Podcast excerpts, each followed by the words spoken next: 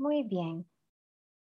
Eh, siendo las 4 de la tarde, vamos a dar la apertura a, este seminario web. Voy a empezar presentándome y dando algunas indicaciones y pues presentando a nuestra, a nuestra invitada. Mi nombre es Claire de Meserville, yo soy psicóloga, vivo en Costa Rica, soy especialista en involucramiento comunitario para el IIRP, que son las siglas en inglés del Instituto Internacional de Prácticas Restaurativas. Todos los meses tenemos la iniciativa de estos seminarios web abiertos a la comunidad, gratuitos, para escuchar la experiencia y experticia de diferentes personas que están abriendo camino en estos temas de las prácticas restaurativas, justicia restaurativa y cultura de paz. Así que les doy la bienvenida. Antes de presentarles a nuestra invitada del día de hoy, les voy a mencionar algunas indicaciones sobre esta herramienta. Este seminario web de Zoom no funciona igual que las reuniones de Zoom tradicionales. En este caso, su cámara y su video va a permanecer eh, apagado y sin embargo vamos a estar interactuando con todas y todos ustedes a través de dos botones. Uno es el botón de chat que lo pueden ver en la barra de herramientas en la parte de abajo de su pantalla. Ahí yo quisiera pedirles que por favor pongan su nombre y de dónde vienen para poder ir interactuando por ahí. Cualquier comentario, cosas que les llamen la atención, pueden compartirlas por ese medio. Hay un segundo botón que se llama preguntas y respuestas. Ese, en lugar de tener solo un globito, tiene dos. Y si tienen consultas para Ingrid, pues esas preguntas, por favor, pónganlas en ese botón más bien, porque la ventaja que tiene ese botón es que nos marca un listado o nos da una alerta para asegurarnos que ninguna pregunta se quede sin contestar, se quede sin responder, mientras que en el chat de pronto algo se nos podría perder y pues no es la idea. La idea es que podamos interactuar entre todas y todos y pues aprender en conjunto. Sin más, quisiera presentarles a nuestra invitada del día de hoy. Ingrid Naranjo Ugarte es la directora de Territorio Psicológico, que es una PYME, son las siglas en Costa Rica para pequeña y mediana empresa, que está especializada en atención de personas que trabajan, Ingrid es psicóloga, educadora y mediadora. Está certificada en prácticas restaurativas y es promotora de la salud en ambientes laborales con enfoque de derechos humanos y cultura de paz. Yo quiero agradecerle mucho a Ingrid por su generosidad y por su tiempo para acompañarnos el día de hoy y fomentar este espacio de aprendizaje y de, y de comunidad. Entonces, Ingrid, quedamos en tus manos y seguimos tu línea para la dinámica. Muy buenas tardes. Muchísimas gracias, Claire, por la invitación que me hacen ustedes como equipo a nivel internacional con todas estas personas con las que has estado trabajando, porque también vamos aprendiendo en doble vía.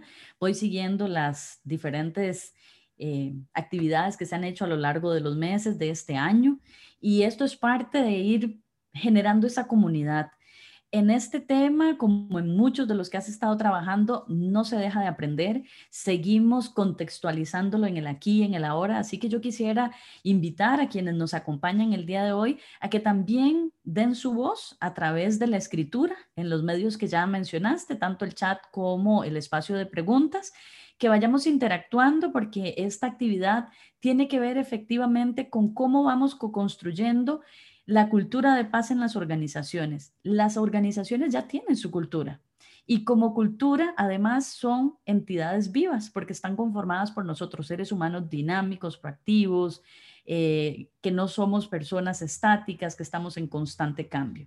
Y esas situaciones generan en las empresas esa sensación de personalidad, esa sensación de que las organizaciones, depende de dónde vos entres o cómo te relaciones con ellas, vas a decir qué bonito que se siente, qué bonita que eso, y esa empresa me hace sentir de tal forma, me hace sentir de otra forma. Es como si estuvieras hablando de una persona. ¿Por qué? Porque tienen personalidad, porque se construyen por nosotros, quienes las conformamos y las vivimos día a día.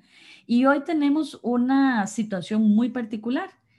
En este siglo que nos ha tocado ir pasando de experiencias en experiencias, nos toca vivir una pandemia.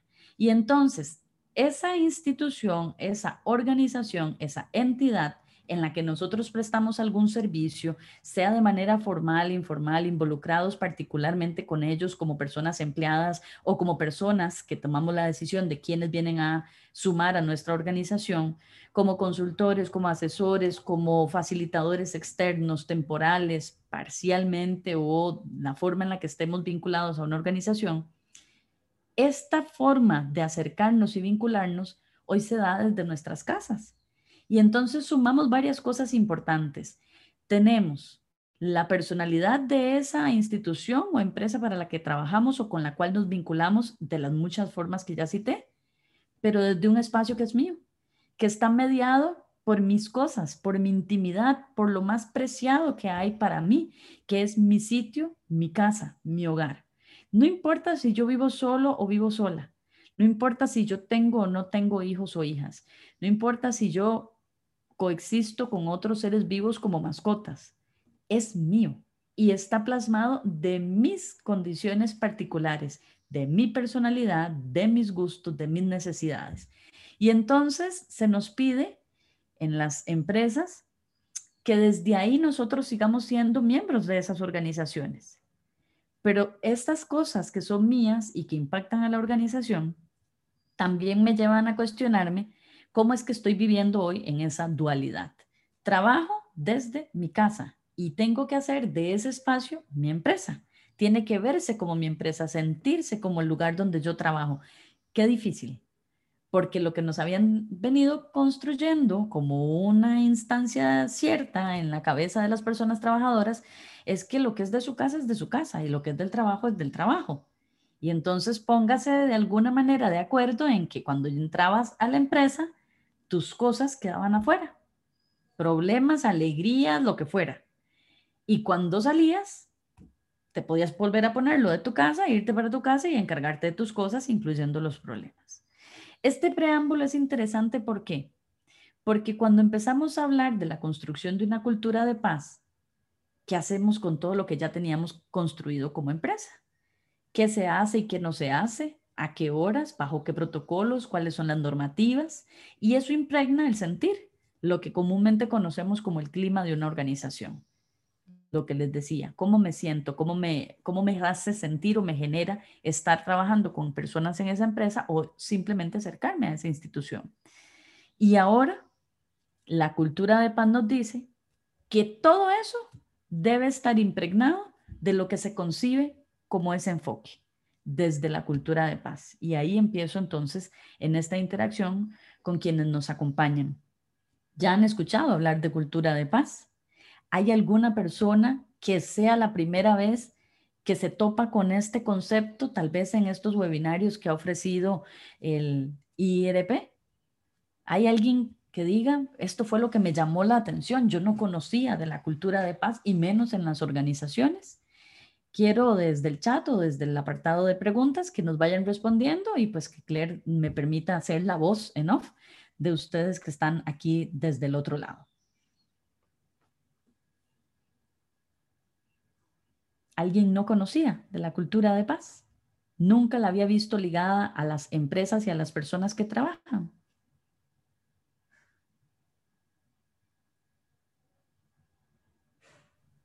Esto Vamos es a dar un momentito, perdón, nada más decía que mientras las personas nos van contestando y estoy poniendo una versión de la pregunta en el chat, ¿qué conocías sobre cultura de paz? Es la primera vez que escuchan sobre el concepto, se vale sí, no lo he escuchado, pero referido a otras cosas, o sí lo he escuchado sobre esto, lo que ustedes eh, consideren.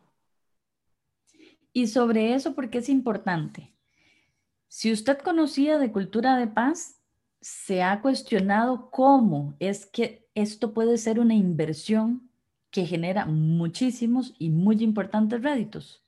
Si habías escuchado de cultura de paz, pero no la habías ligado a las organizaciones, ¿Qué te hace sentir?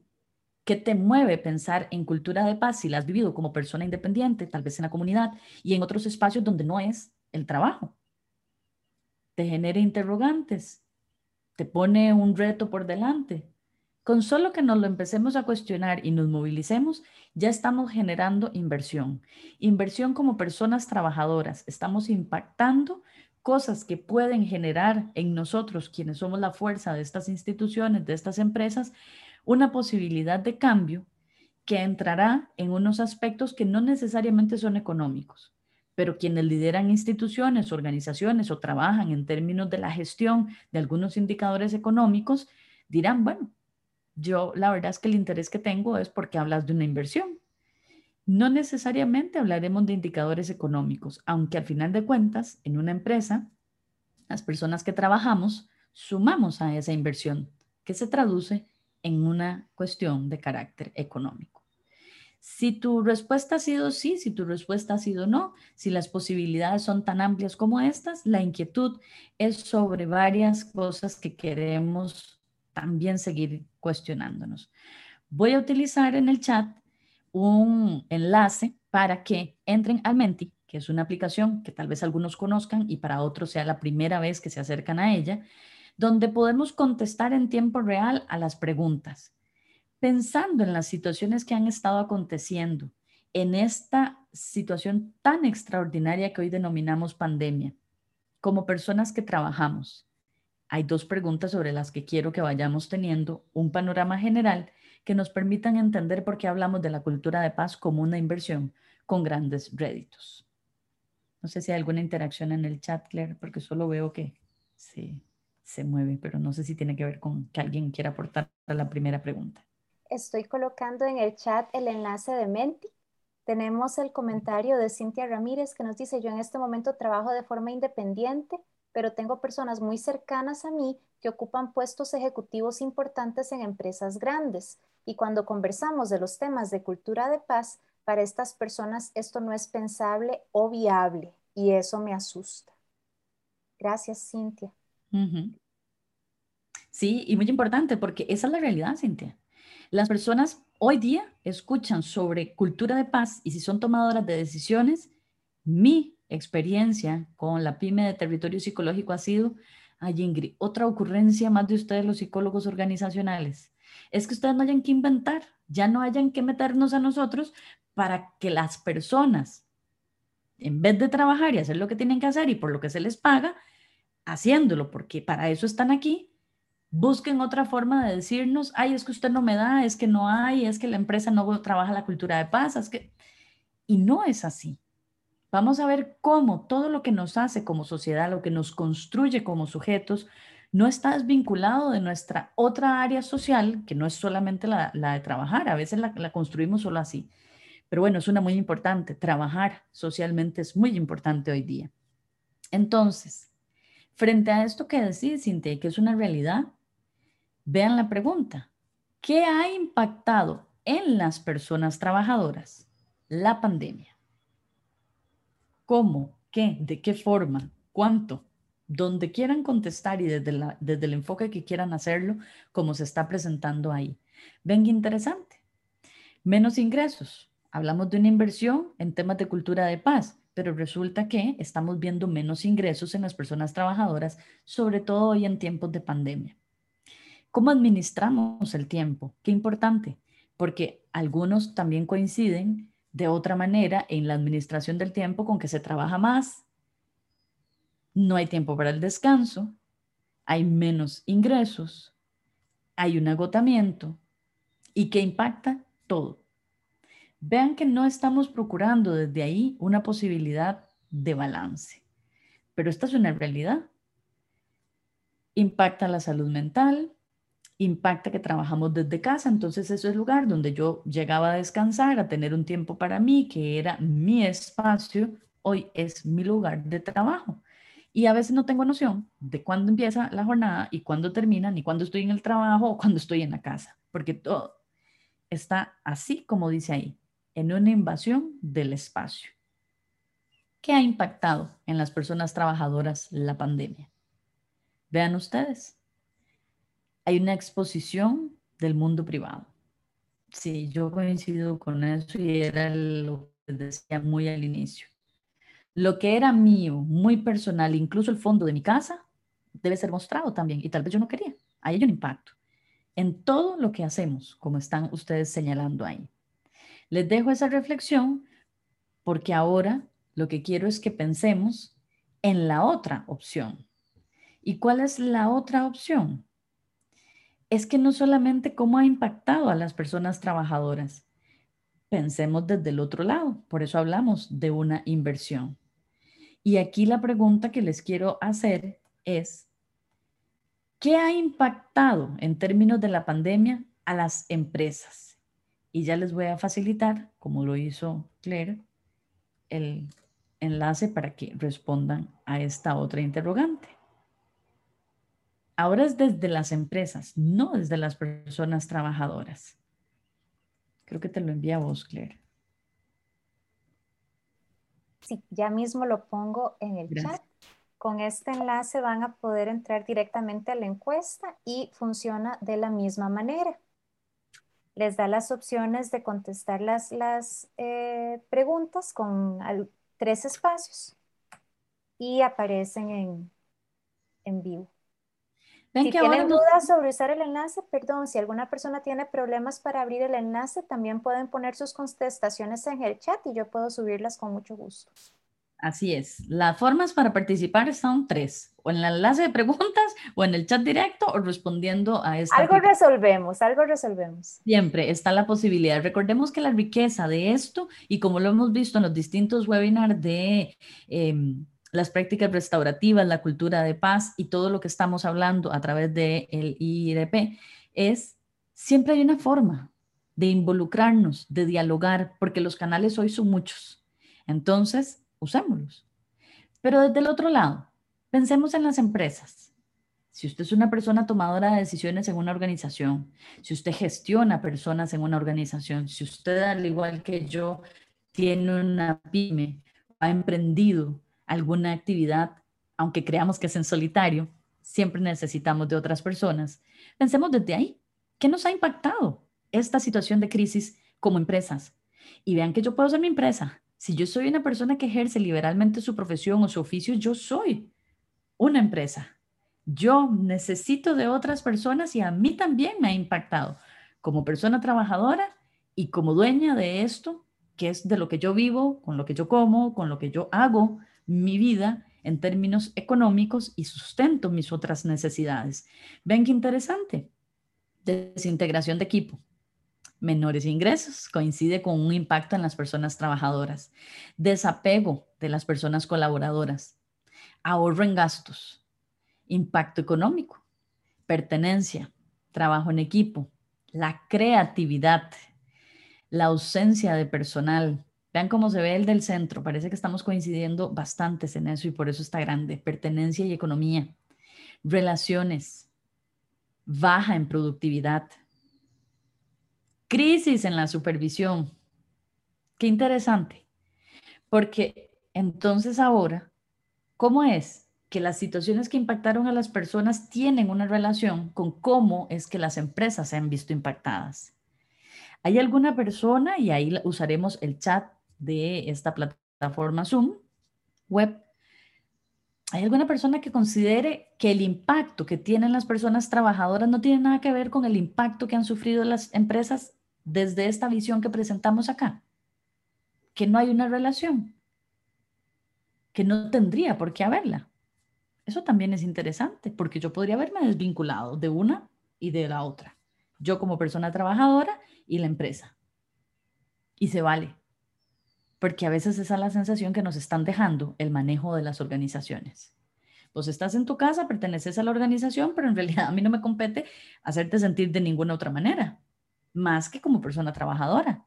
Y puede haber una sensación de desvinculación donde yo estoy en mi casa, trabajo para una institución o estoy generando un trabajo, pero no siento que mi impacto en esta situación que tiene que ver con el trabajo sea algo que la empresa considere parte de lo que tiene que observar y sobre lo que tiene que atender. Y ahí empezamos con situaciones que no fortalecen la cultura de paz que debería de prevalecer, sobre todo en estos tiempos de crisis. Vean ustedes que ahí queda esta posibilidad de encontrarnos como personas que brindamos un servicio y pensamos en esa institución, en esa organización, y también como sujetos individuales que sufrimos un impacto siendo quienes trabajan y se vinculan con estas instituciones o con estas empresas. Valga este ejercicio para que cuando pensemos en la situación de la cultura de paz, podamos entender lo siguiente. Y aquí hablo, abro esta reflexión. Todo sistema social requiere desarrollar, y vean que es importante esta apreciación que tenemos aquí, confianza como parte de su funcionamiento. Y si hay algo que ha impactado en las empresas y en las personas a través de estas formas sobre las que ustedes contestaron, es en términos de confianza. ¿Qué tanto confío yo en que la empresa me está pensando, se está ocupando, se cuestiona si hay algo que puede hacer y que deba hacer, si no es competencia exclusiva de la persona trabajadora porque además está en su casa? Si hoy que estamos retornando y estamos en una dualidad, a veces en casa y a veces en la institución o en la empresa, ¿qué tanto nos compete? ¿Qué tanto nos vincula? ¿Qué tanto me toca dar? Y casi todo lo que hemos venido observando del año pasado para acá, que es lo más reciente, es el aquí y el ahora, es sobre lo que más estamos pensando. Casi, casi, que si ustedes revisan la mayoría de las actividades respecto a qué podemos hacer como personas trabajadoras en esta situación extraordinaria, es de manera individual.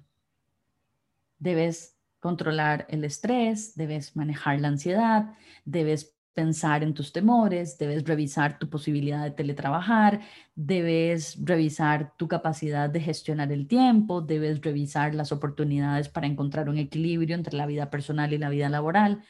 Pero yo trabajo, y eso me vincula a una institución, aunque sea yo mi propia empresa, aunque sea yo ese emprendimiento, porque tengo que tomar decisiones.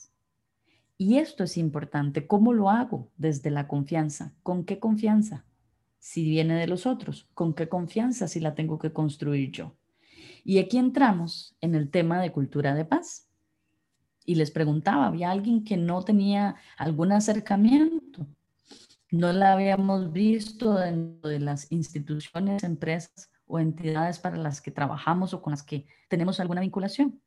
Pues fíjense ustedes que en términos generales, cultura de paz, desde el primero de los conceptos dados por la ONU, tiene que ver con todas esas actitudes, valores y comportamientos que sí o sí van a rechazar las situaciones de violencia y que vamos a buscar cómo es que los conflictos que son parte de la vida que nos hacen personas y nos ayudan a crecer, los vamos a atacar buscando soluciones. ¿Cómo? Desde el diálogo, la negociación, por citar algunas, entre todas estas partes involucradas. A mí particularmente, y lo he dicho siempre y lo repetiré hasta que probablemente me encuentre otra que no sea esta, me encanta la propuesta de definición de cultura de paz del CIREC de acá de Costa Rica, el Centro Integral para la Resolución de Conflictos, un ente adscrito al Colegio de Profesionales en Psicología para quienes no han conocido del CIREC o no se habían encontrado con este ente.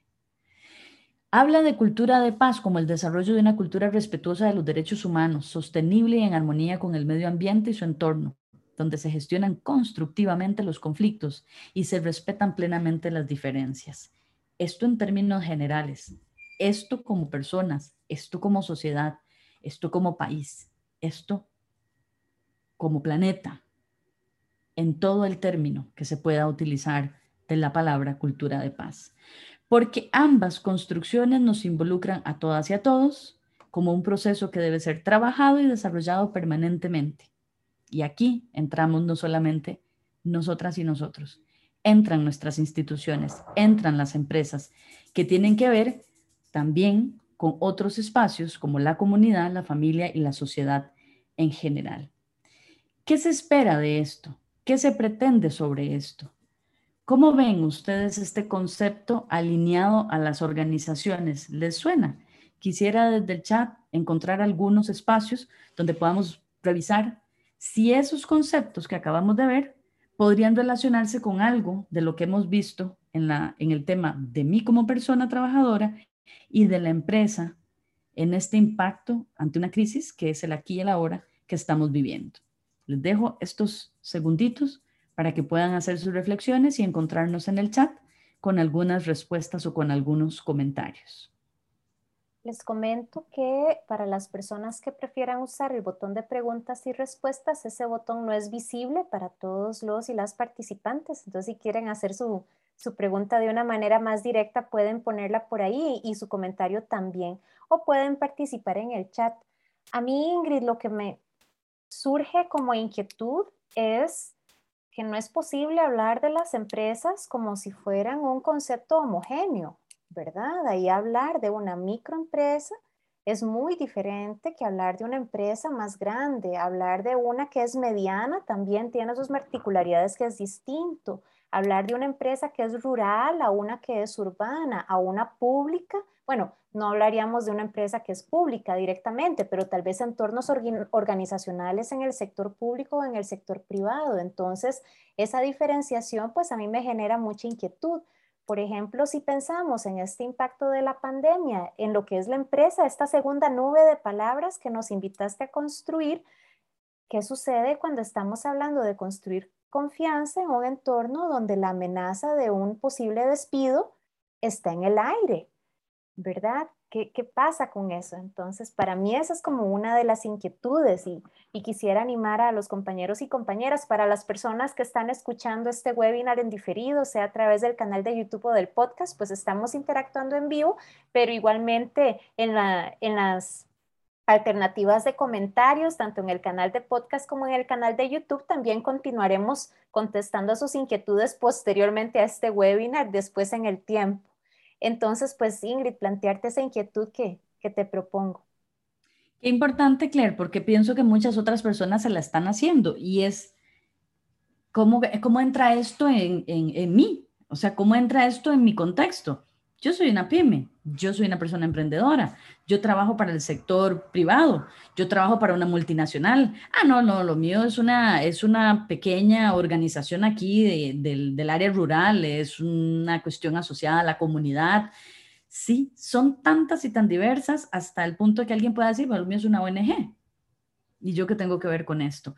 Lo que vamos a pensar en torno a esto es, en una situación donde lo que buscamos es el fortalecimiento de las personas, indistintamente de esas particularidades que hacen a la organización y que son necesarias de observar, todas están conformadas por personas, muchas o pocas, estudiadas o con pocos estudios, con múltiples y distintas capacidades, por eso el concepto propio de cultura de paz. ¿Qué buscamos? Enaltecerlas a todas. ¿Qué buscamos? Que indistintamente de cuál sea el sector, la industria, el, tamaño, eh, a dónde pertenezca esa empresa, esa institución, esa entidad, ese emprendimiento, está conformada por personas. Y eso no cambia.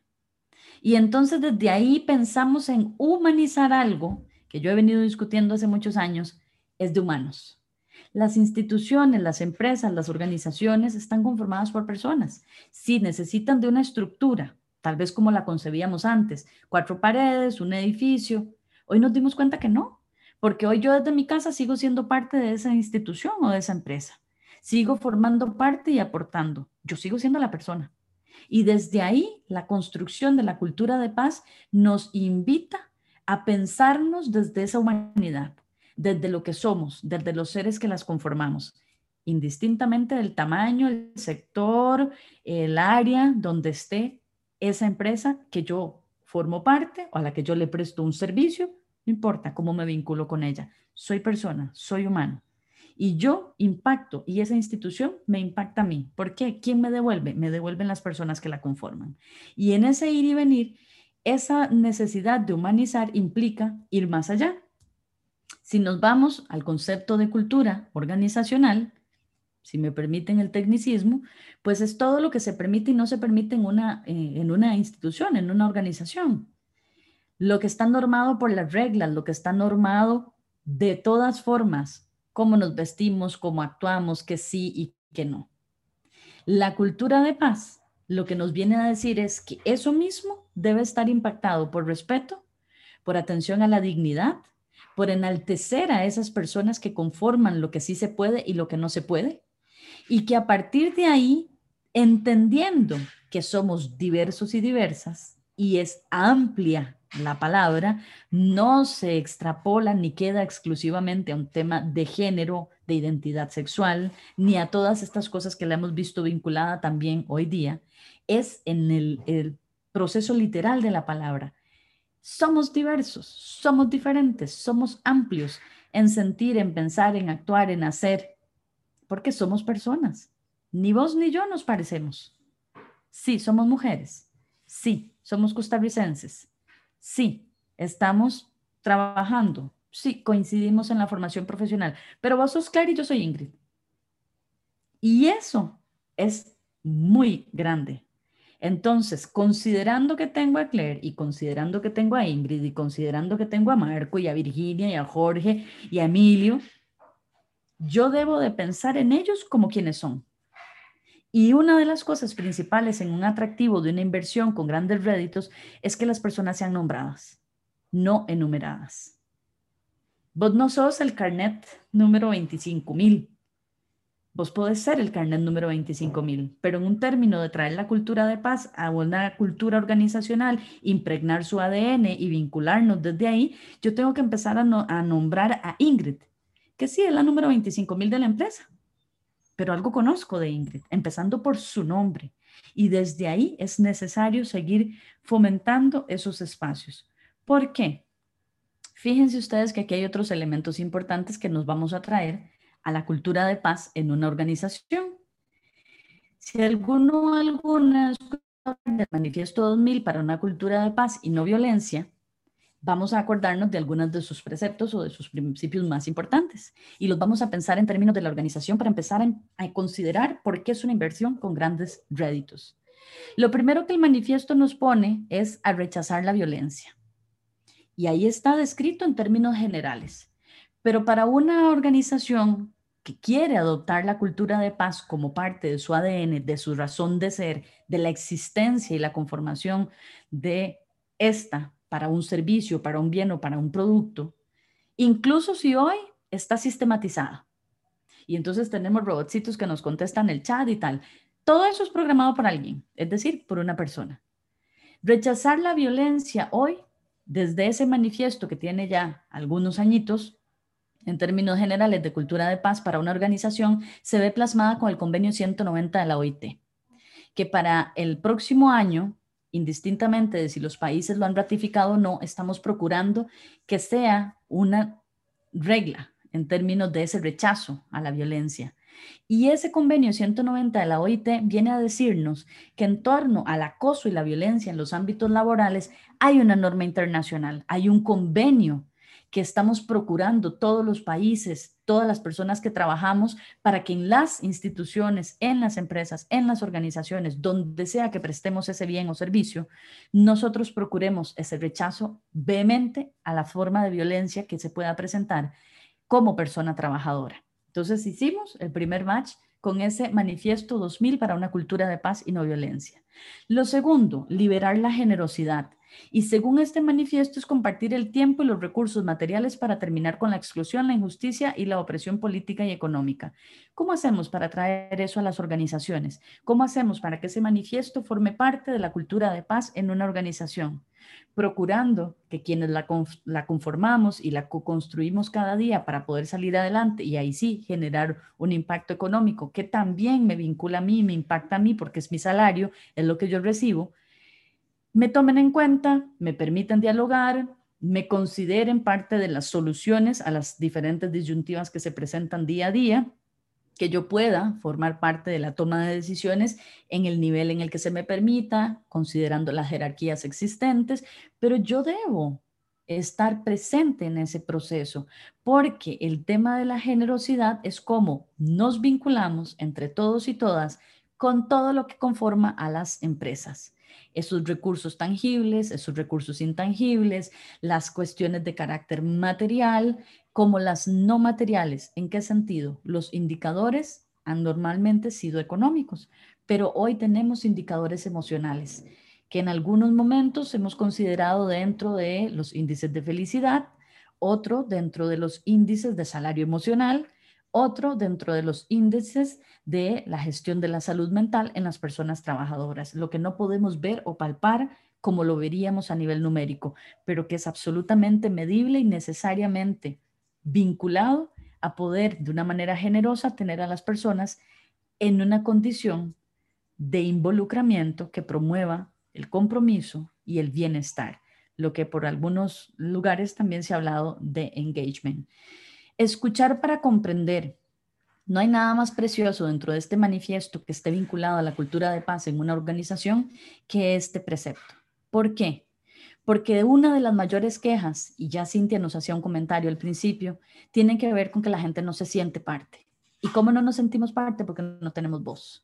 ¿Y cómo es que no tenemos voz? Dirían las personas en las organizaciones. Si a ustedes se les pregunta, si se les comparte la información, sí, pero la sensación que tenemos y que me la he encontrado con mucho más fuerza en estos tiempos extraordinarios, es decir, en tiempos de pandemia, es que simple y sencillamente las personas no ven un retorno de aquello por lo que están apostando, de aquello en lo que están invirtiendo, cuando llenan una encuesta, cuando participan de un, eh, un uno a uno, de una capacitación o de alguna actividad en la que se supone que están esperando que las personas trabajadoras den algo, participen y opinen.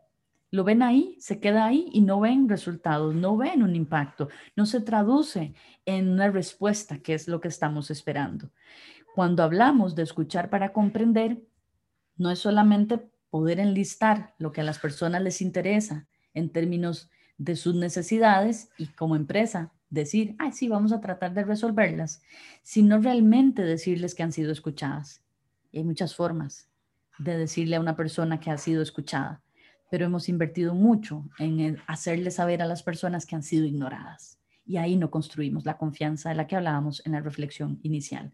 Porque ¿qué hace la gente? Se vuelve apática yo no voy a participar, yo no voy a expresar, yo no voy a participar en un proceso de comunicación, porque la verdad es que da lo mismo que lo haga como que no lo haga. Yo no veo un impacto, no veo un retorno de eso. Y ahí es una inversión peligrosa, porque empezar a crear apatía, descontento, no compromiso, no vinculación entre las personas trabajadoras y nuestras organizaciones es un mal peligroso, es un ciclo vicioso que nunca deja nada bueno. Y lo otro tiene que ver con una exposición del 2000, pero que ya también venía a proponernos el Papa Francisco cuando escribía su encíclica Laudato Si, el cuidado de la casa común, preservar el planeta.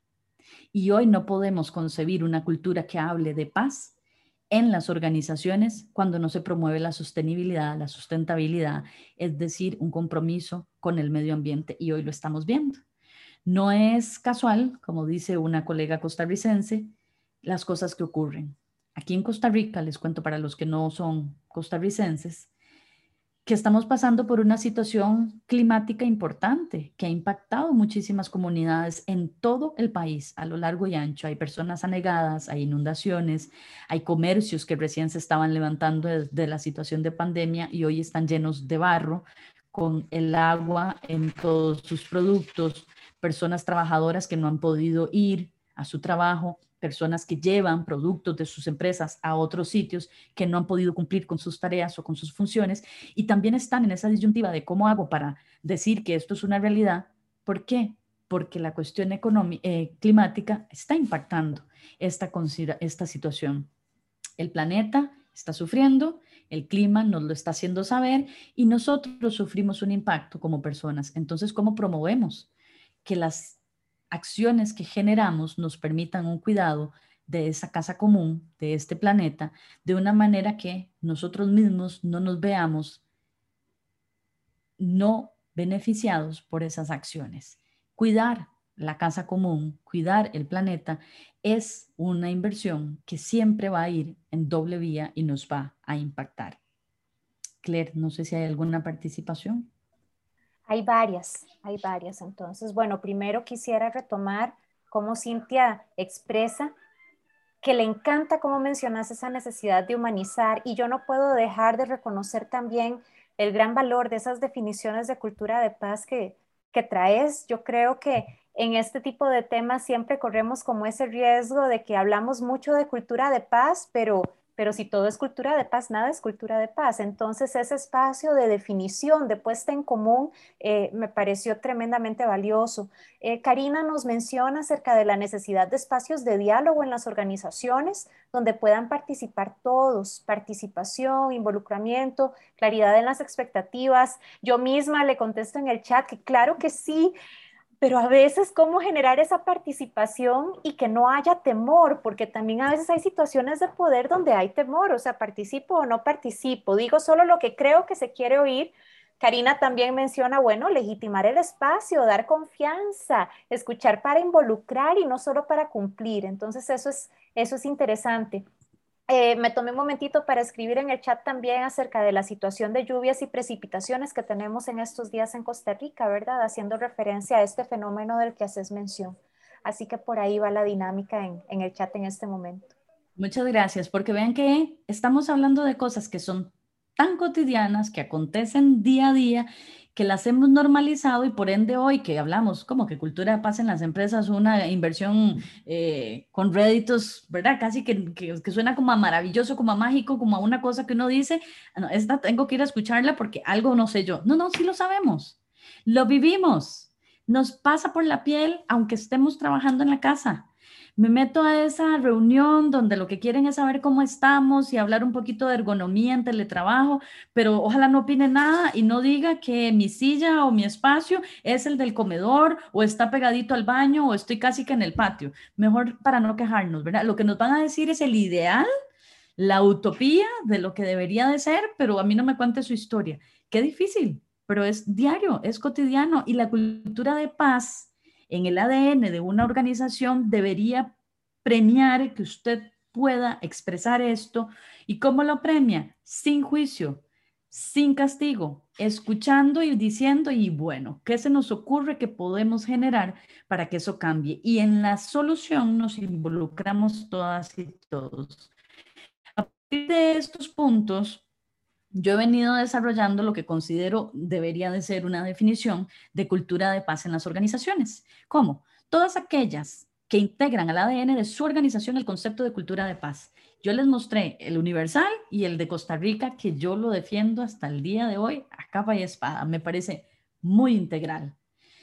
Cultura de paz en las organizaciones. Integran el ADN organizacional el concepto de cultura de paz, premiando los comportamientos y las acciones no violentas, dando prioridad al diálogo, respetando los derechos humanos, priorizando la inclusión y la sostenibilidad, considerando el entorno y la sana relación entre ambos. Todos los métodos pacíficos serían y deberían ser considerados en la gestión de procesos y de personas. Ahí hablaríamos de cultura de paz en las organizaciones. Y entonces cuestionémonos, ¿cómo es que consideramos el entorno y la sana relación entre ambos? Les acabo de contar lo que estamos viviendo en términos climáticos. Ese entorno impactado por una cuestión que tiene que ver con acciones individuales para que no tengamos un desbalance en términos del ambiente, me impacta a mí y en mi relación con los otros. Ya no fui a dejar lo que iba a proveer de la institución a otro lugar. Las comunidades se ven alteradas, entonces las personas nos peleamos, entramos en crisis, hay pérdidas, pérdidas humanas, hay pérdidas, pérdidas de recursos, hay pérdidas, pérdidas de infraestructura. ¿Cuánto nos cuesta recuperarnos porque se nos cerró la carretera, porque quedó destruida, porque el puente se lo llevó el agua? Esta relación es importante. Y si las organizaciones no saben ni siquiera dónde vive su gente y que esas personas tienen que atravesar estos sitios, pasar por lugares peligrosos, tomar varias formas de transporte o en una sola, pero con mucho tiempo de recorrido y alta peligrosidad, yo cómo voy a pedirle a la gente y voy a decirle que vivimos cultura de paz. Ingrid, a mí no me interesa dónde vive usted, usted tiene que venir a trabajar. Ingrid, a mí no me interesa si usted no tiene internet, estamos en teletrabajo. Caramba. Y si yo soy la que tengo que ver cómo saco de esa comunidad una conexión porque no llega y tengo que buscar la forma de que eso se genere, yo no estoy procurando cultura de paz. Respeto de los derechos humanos, es que es muy amplio. Es muy amplio. La educación, la dignidad, el trabajo digno, en condiciones adecuadas, las situaciones personales de cada quien. Yo no necesito meterme en su vida personal, debo respetarla.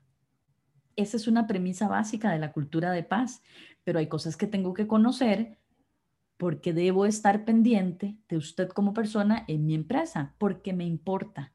¿Y eso cómo lo habilito? Desde el diálogo. Hoy que estamos viendo, por ejemplo, con la aplicación de las normativas de riesgos psicosociales internacionales, para los que no son costarricenses, la 45.000 y sus variantes ya construidas, que debemos de recuperar la información de los riesgos psicosociales asociados a la COVID, por ejemplo. Y la gente con temor de decir si se contagió y la gente con temor de dar esa información porque eso supone un desvío, porque yo me vuelvo y lo he visto durante el año pasado y todo este año con las personas con las que trabajo y las consultas que hago. Ingrid, es que hablar de que eh, fui contacto o que a mí se me pegó en el bus, ¿verdad? O que no tenga que ver directamente con el trabajo, pero me impacta como persona trabajadora, es volverme el virus de la empresa. Me vuelvo, y ahí empieza el tema de las acciones violentas que debemos evitar, me vuelvo el tema de, común en los chats y soy víctima de memes, donde yo soy la cara de eh, la esferita del virus.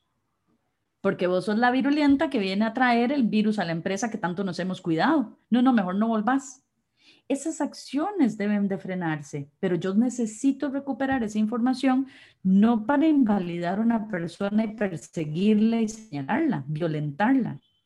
Yo necesito recuperar esa información para saber qué podemos hacer mi persona trabajadora y la institución para que esté mejor, para que las cosas cambien. Eso tiene que ver con cultura de paz. Vean que no es sencillo, pero lo vivimos en el día a día. Y con esto me permito, y que vayamos interactuando también, hacer algunas reflexiones finales para que si surgen algunas preguntas, de las cuales yo lo primero que tengo que decir es que no tengo la respuesta absoluta, pero la podemos co-construir y que esto es una, una situación permanente. Construir cultura de paz es permanente en las organizaciones, requiere enterarnos de que sí y que no, y cómo debo atraerla a mi institución, a mi empresa, para que las personas primero generen confianza y eso lo tengo que generar yo para que la podamos generar como una cultura dentro de la que ya tenemos que debe ser co-construida. Esto es algo que he venido trabajando hace algunos años, entonces lo verán por ahí en los sitios eh, de las redes de, de la PYME Territorio Psicológico, que tiene que ver con por qué hablamos de cultura de paz. Hoy en día, y esto es hace ya algunos años, se ha reconocido en un buen negocio la cultura de paz en las empresas. ¿Por qué un buen negocio? Porque si usted, persona trabajadora, se siente bien, está en un entorno pacífico, donde le valoran, donde su voz tiene un peso, donde usted es una persona importante, donde sus acciones están en pro de todos y de todas y no en detrimento de algunos y de algunas, aunque los impacta a todos, usted es una persona que agradece estar ahí usted va a hablar bien, se va a sentir bien en esa institución, usted si es su persona trabajadora, si es su propia empresa y genera un buen ambiente en usted mismo porque practica la cultura de paz, las demás personas se van a preguntar qué es eso que haces que te parece que suena tan bien, por qué te veo bien, por qué es tan bonito recibir tu servicio y tu trabajo. Eso impacta siempre en doble vía. Por eso hablamos de un buen negocio. Una empresa que empieza a promover cultura de paz se preocupa por cumplir sus obligaciones, tanto con la sociedad donde está inmersa, como de mirar las necesidades de las personas, que son sus personas trabajadoras, y aquellas con las que se relaciona por el bien, servicio o producto con el que está vinculado.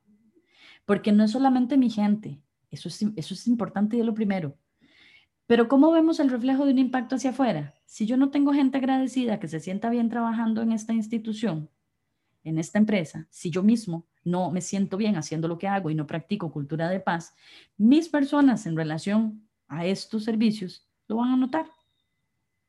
Porque yo no voy a dar un buen servicio, porque yo no estoy a gusto, porque yo me voy a mostrar cínica, violenta, hostil, porque no estoy en sintonía. Si yo misma, si soy mi propio emprendimiento, si soy mi propia pyme, no tengo una red con la que yo pueda supervisar en términos de gestión, con quien yo pueda supervisar en términos de salud mental, con quien yo pueda conversar de mis necesidades como persona trabajadora, independiente, como pyme, como emprendedora, en esa soledad de donde yo obtengo confianza. También tengo que construirla desde ahí. Otra de las situaciones sobre las que he venido reflexionando es procuremos comunicar de forma clara y desde el lenguaje no violento.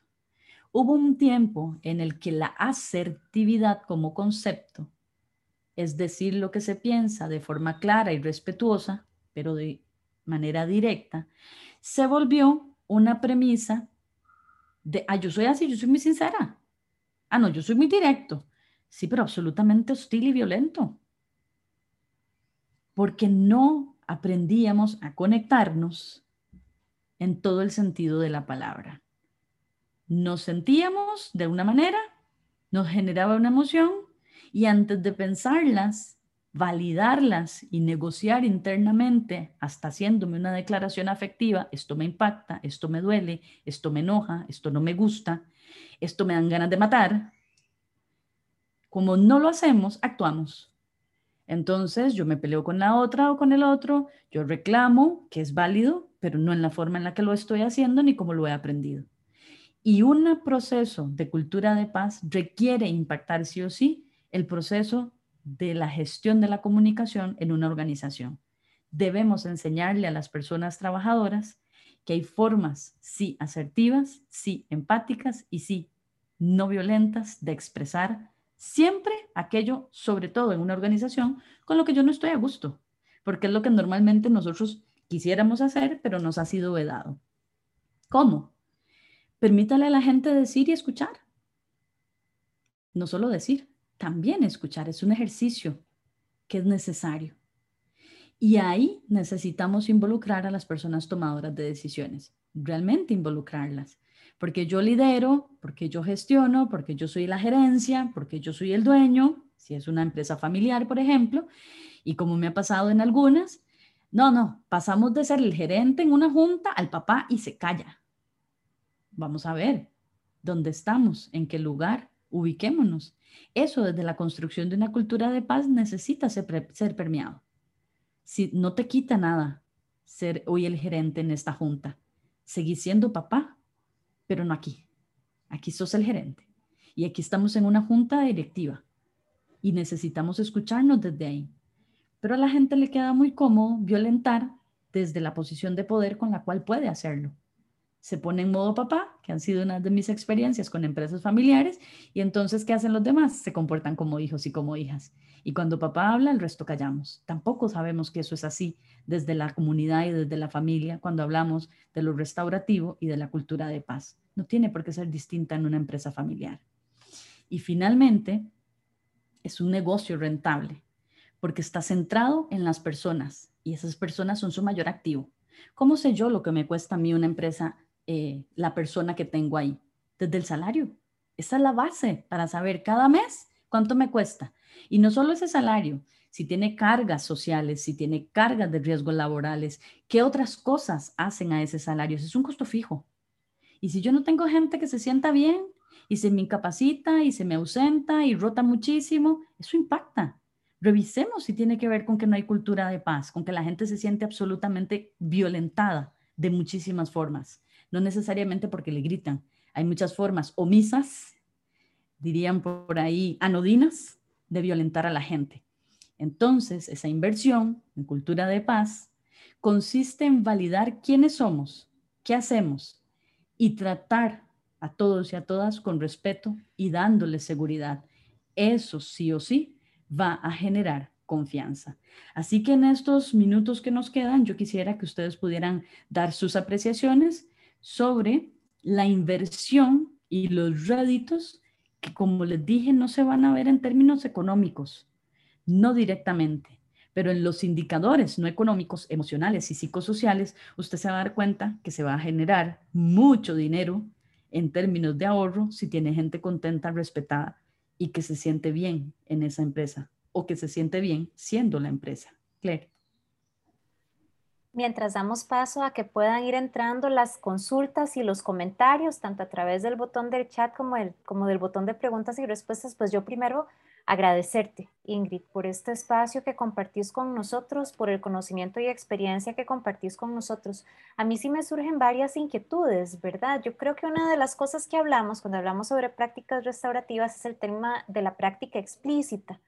Y cuando hemos hablado sobre estos temas en diferentes tipos de comunidades, oímos donde la gente dice, bueno, implícitamente como que ya hemos ido haciendo estas cosas, como que sí queremos hacer estas cosas. Entonces, A mí se me ocurren dos preguntas para compartir con vos. La primera es, bueno, digamos que una organización, un entorno de trabajo dice, no, ya queremos ordenarnos y hacer esto explícito y hacer esto adrede y hacerlo bien hecho, no solo como como ahí implícitamente o pensando, ya, ya nosotros de una u otra forma como que lo hacemos. ¿Cuál recomendarías vos que es el primer paso? Y le meto una, un giro, ¿verdad? Mi segunda pregunta es, bueno, y en entornos donde ha existido una historia de acoso laboral, que sé que es un tema de especialidad tuyo también, ¿qué recomendás? Porque a veces también hay mucho temor de que entonces la cultura de paz se subedita a mandos medios, que eventualmente van a pegar con un techo cuando llegan a cierto nivel. Entonces, pues, ¿qué, ¿qué opinas vos al respecto? Y animar a los compañeros y compañeras que nos acompañan a poner sus preguntas y nuevamente a las personas que escuchan el webinar en, en diferido, aunque pongan sus comentarios un mes después de que fue la fecha de este webinar, igual se sigue retroalimentando. La virtualidad nos permite esa interacción asincrónica también. Ingrid. Gracias. Y que no termina, ¿verdad? Que, que, estamos construyendo continuamente, esa es la ventaja. En la primera parte de la pregunta, Claire, ese es el reto.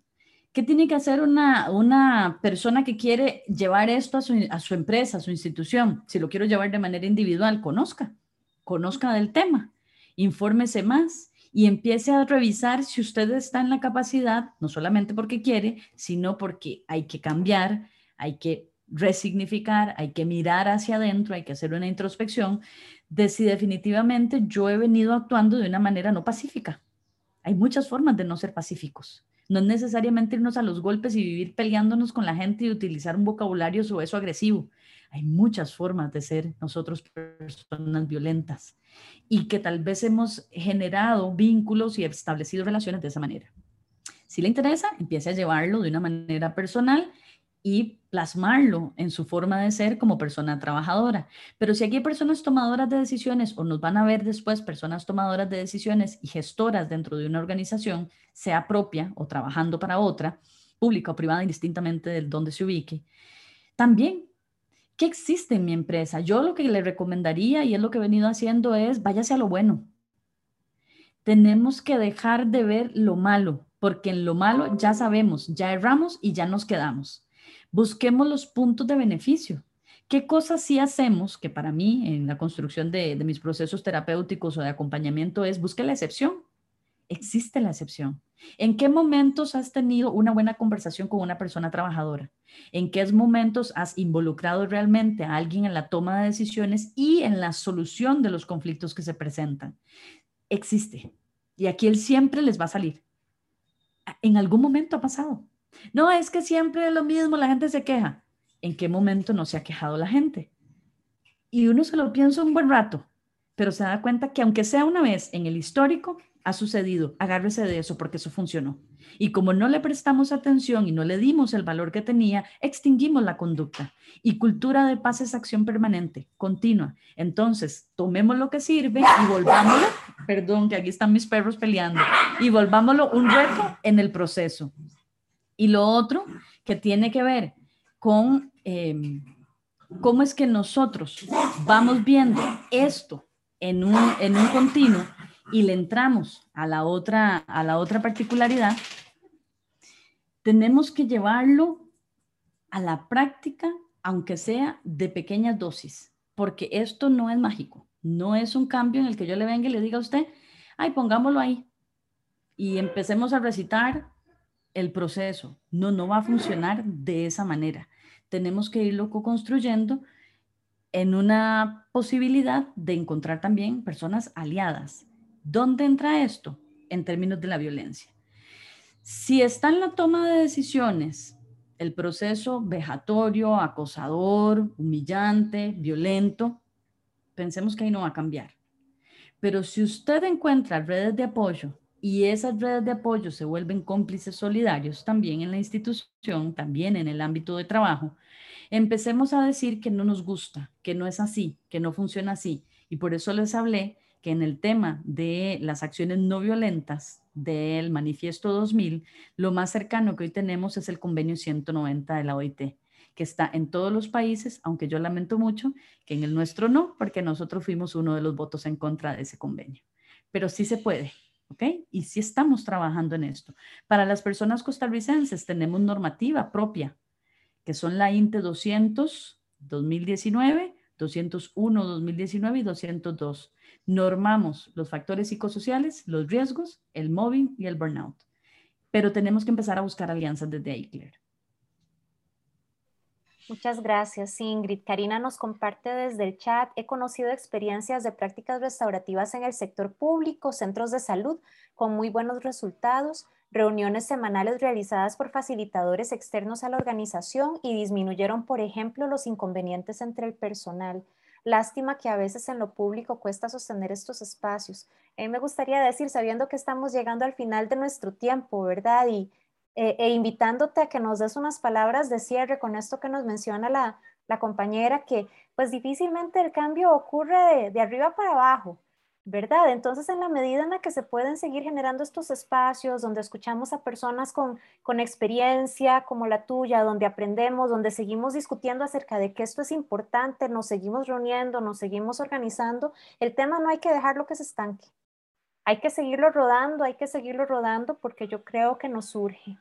Y bueno, agradeciéndote, ¿verdad? Y, con muchas ganas de seguir aprendiendo, me gustaría cederte la palabra para que nos acompañes en el cierre de esta actividad. Sí, muchísimas gracias a quienes nos han acompañado, honrándonos con su tiempo. Sabemos que esto es de verdad una, una, algo que nos regalamos.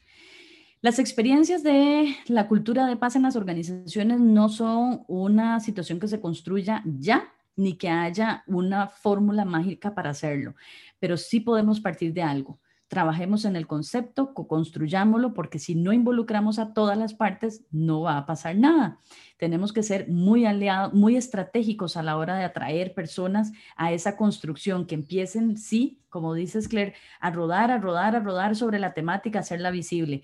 No tenga miedo si usted es una persona tomadora de decisiones o si sos una persona que gestionas a otros compañeros de manera formal o informal según los liderazgos que puedas tener en la empresa o cómo estés impactando las relaciones con otros y con otras. Si usted puede, miren, una cosa como un webinar, o si ya volviste a la presencialidad, proponer que generemos un círculo para hablar o que expongamos alguna situación sobre la que hemos tenido inconvenientes utilizando alguna de las formas de la práctica restaurativa, por ahí empezamos. ¿Cómo? Porque traemos una de las premisas del Manifiesto 2000 a la cultura de paz, que es dialogar, fomentar la conversación. La gente, cuando se ve en sintonía con otros y pasando por la misma experiencia, no hay jerarquía que aguante ese proceso. No hay jerarquía que no se desvincule porque está desde ahí. Sí las hay, pero todas de alguna u otra forma entienden que haberse dado ese permiso no les restó poder ni jerarquía y se vinculan con las personas a su alrededor.